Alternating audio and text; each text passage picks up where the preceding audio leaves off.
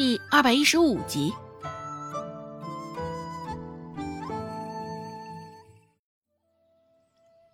见状，孟婆子倒也没有再说刘氏什么，只是甚是倨傲的朝着刘氏扬了扬下巴。刘氏也瞬间明白了孟婆子的意思，乖乖的掏出三两碎银子，双手奉上。娘，昨个我接了膀子，应下了救兔子的活儿，这几两银子你先拿着去用着。刘氏说道，以为这样孟婆子就会放过他了，只是没想到。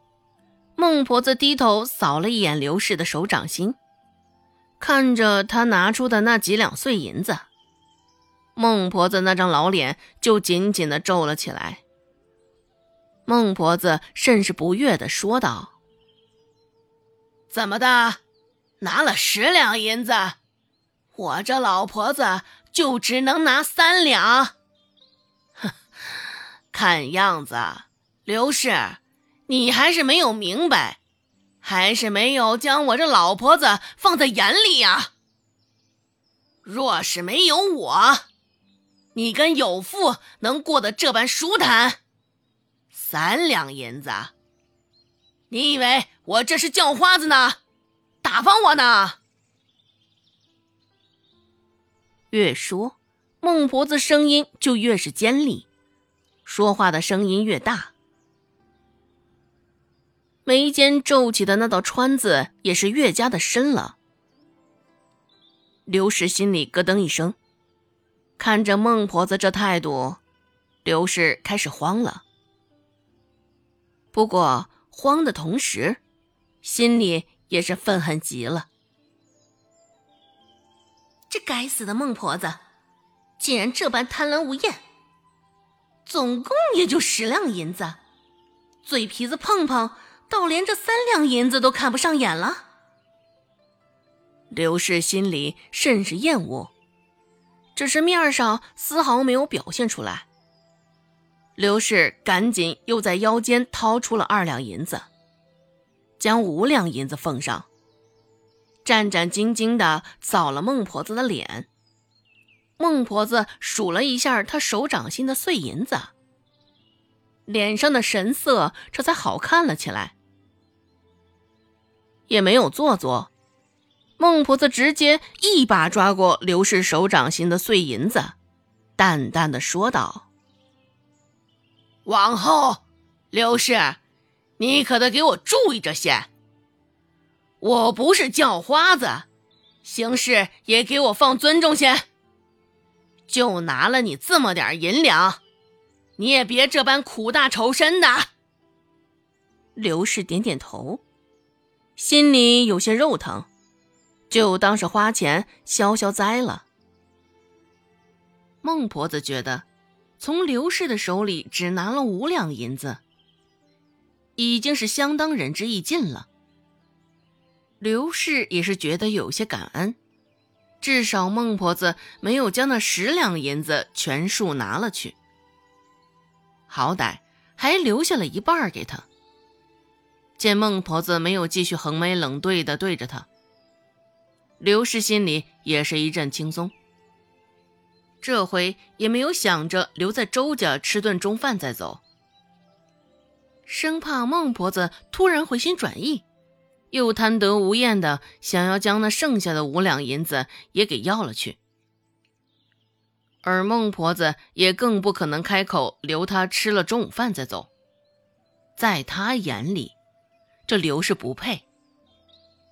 刘氏收收竹筐，直接一扭一扭的离开了周家。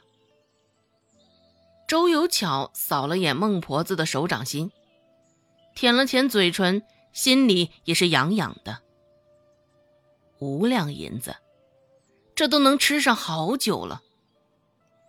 只是见孟婆子将五指收得紧紧的，看那样子也不会给他一文钱。周有巧心里不禁来了气，一双眼睛紧紧的拧在孟婆子的手上。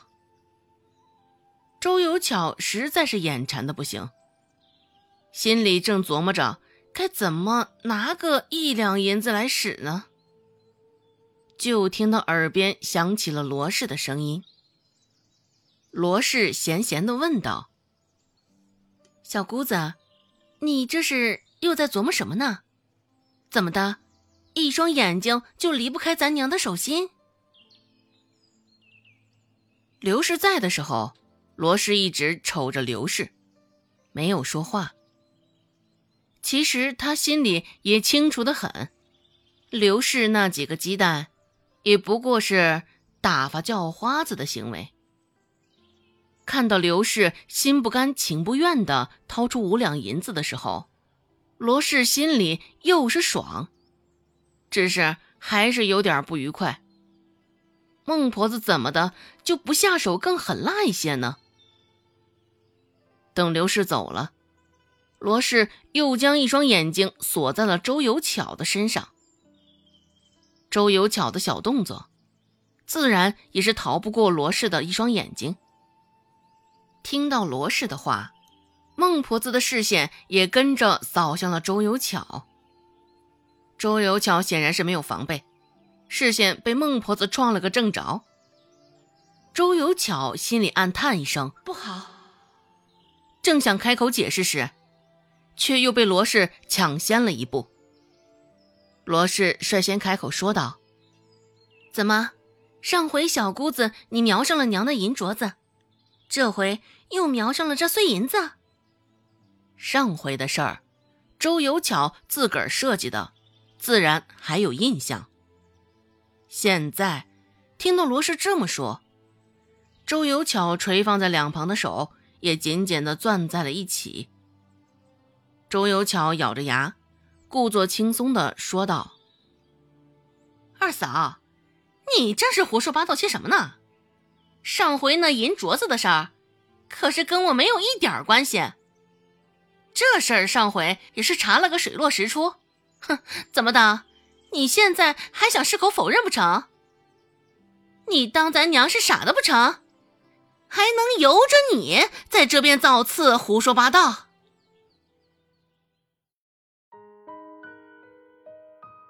本集播讲完毕，感谢您的收听。